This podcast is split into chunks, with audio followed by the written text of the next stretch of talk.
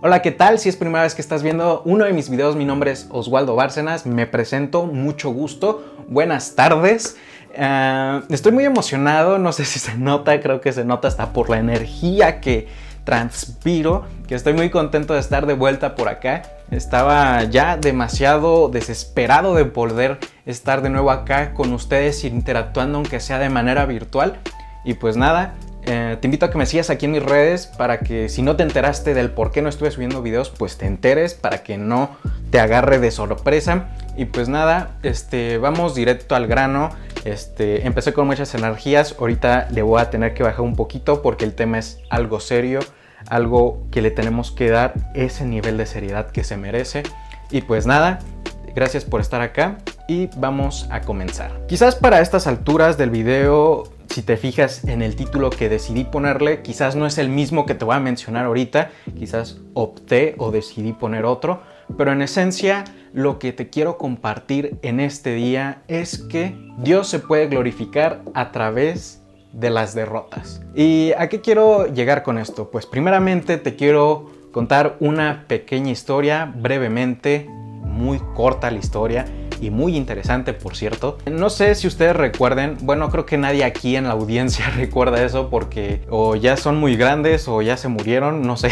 Pero por los años allá de, aquí tengo mis notas para que no les cuente mal la historia. Por allá por los años de 1970, en una noche del día 13 de abril, empezó algo muy importante y muy relevante en la historia de la humanidad. Y pues ocurrió algo en el Apolo 13, que para los que no sepan, pues son este, las naves espaciales que mandaba la NASA en aquellos entonces, bueno, de hecho todavía siguen mandando, pero pues en aquel entonces mandaron al Apolo 13. Y la noche del 13 de abril de 1970, Jean Lovell, no sé si lo estoy pronunciando bien, si no lo estoy pronunciando bien aquí les va a aparecer cómo se pronuncia y si no les aparece nada es porque lo dije bien, ¿ok? Entonces Jean Lovell dijo estas palabras, Houston, hemos tenido un problema. A las 56 horas de su misión hacia la Luna. La misión que tenía el Apolo 13 era dirigirse hacia la Luna y me imagino que hacer experimentos, recolectar evidencias, piedras para hacer experimentos acá en la Tierra, pero a las 56 horas nos dice que se presentó una explosión dentro de la nave espacial. Y la historia nos habla acerca de lo que ocurrió, que ocurrió una explosión a bordo de la nave y después por consecuencia de esta explosión pues se presentaron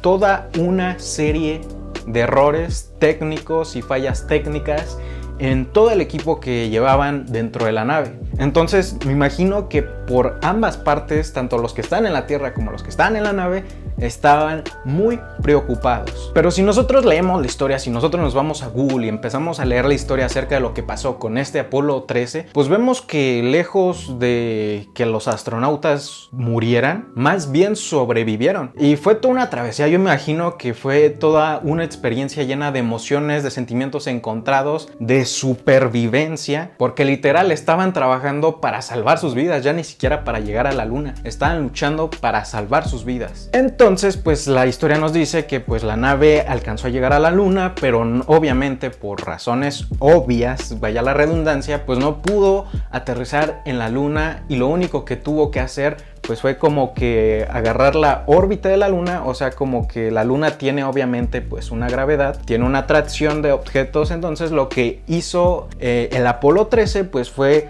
girar sobre la luna para con la misma gravedad de la luna agarrar como que impulso, fue algo así como que ¡pum! para regresar a la Tierra. Entonces, pues eso fue lo que tuvo que pasar para que pudieran regresar a la Tierra. Y pues ya luego vemos de que pues llegaron sanos y salvos, este, cayeron en el mar, la cápsula y los astronautas afortunadamente sobrevivieron. Obviamente fue una experiencia que, que yo creo los dejó marcados, pero hasta cierto punto sobrevivieron y eso fue el lado bueno de la historia. Pero muchas veces y Precisamente cuando pasó esta historia, se consideraba que la misión había sido un fracaso rotundo, porque la misión era llegar a la luna, pero presentaron fallas técnicas y tuvieron que regresar. Pero Gene Lovell el mismo astronauta que había reportado que había un error, dijo que estos sucesos demostraron a la gente de todo el mundo que incluso una gran catástrofe puede convertirse en un éxito. Y es que la misión podría considerarse que no fue un éxito desde la visión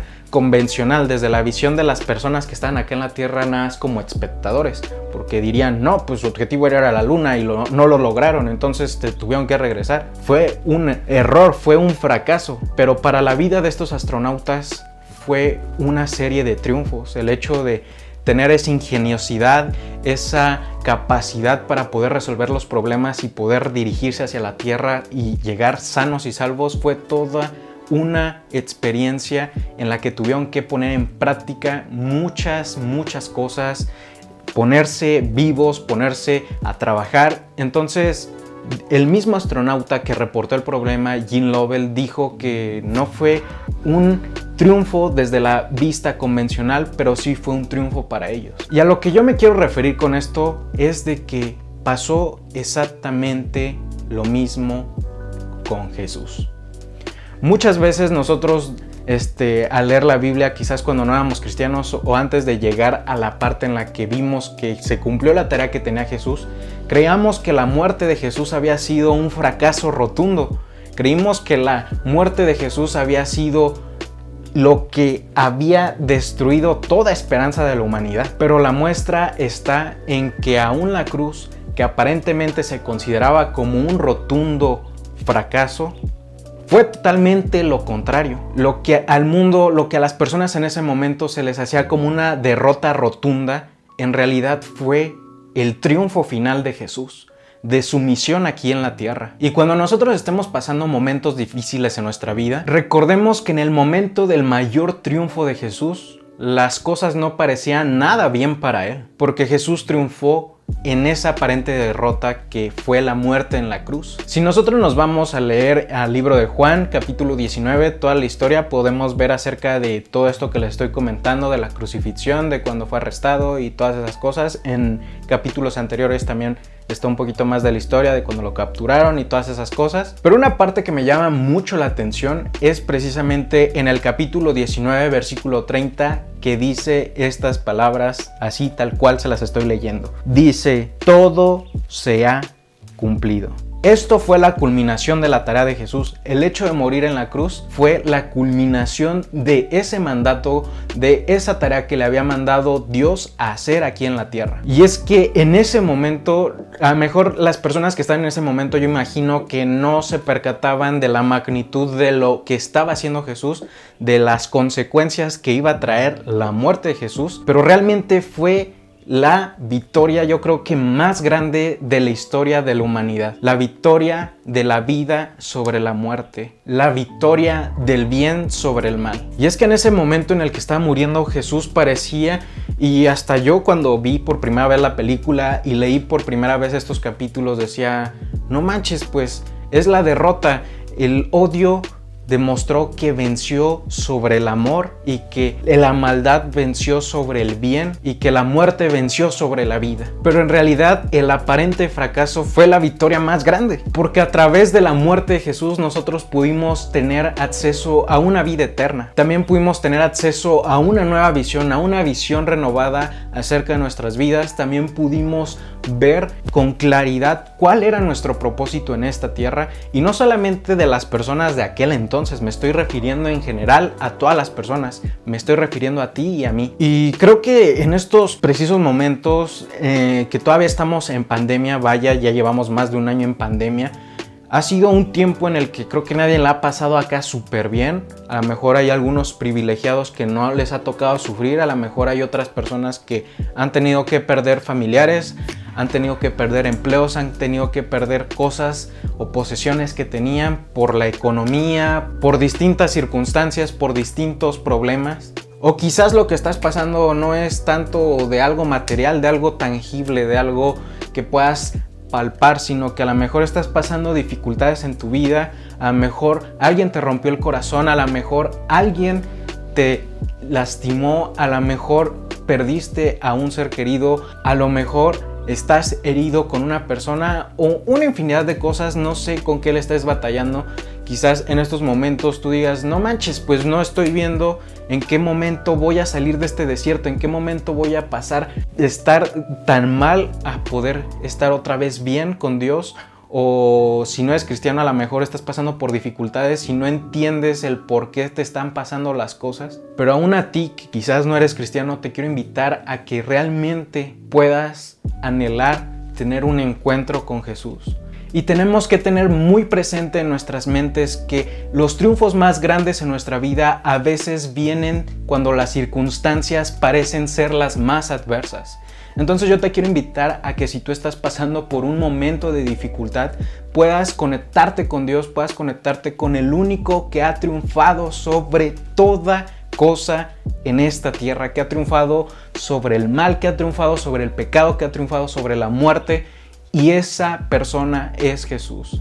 No sé qué es lo que estés pasando, pero créeme que cualquier cosa, por muy fea, por muy simple, por muy rara o lo que se te ocurra que estés pasando, Dios te puede ayudar. Dios te puede ayudar y recuerda que Dios puede ser glorificado aún en las derrotas. Y pues nada, este fue el video de la semana. Espero que les haya servido. Te invito a que me sigas en mis redes sociales. Aquí te estarán apareciendo aquí abajo en la descripción. Si es que lo estás escuchando en Spotify, te invito a que sigas el podcast para que no te pierdas ninguno de los próximos audios, podcasts que voy a estar subiendo. O si estás viendo esto en YouTube, te invito a que me sigas. O en Instagram también sígueme. Donde quiera que estés viendo esto, sígueme, ¿ok? Para que no te pierdas de nada del contenido que estoy actualizando. Y pues nada, muchas gracias. Hazme saber aquí abajo tu opinión. Espero que te haya gustado, que te haya ayudado. Si fue así, házmelo saber aquí abajo en los comentarios. Y pues nada, muchas gracias. Ayúdame a compartir este video también antes de que se me olvide. Ayúdame a compartirlo porque puede que alguna persona de tu alrededor o de tu círculo de amistad esté pasando por una situación difícil y necesite escuchar este mensaje.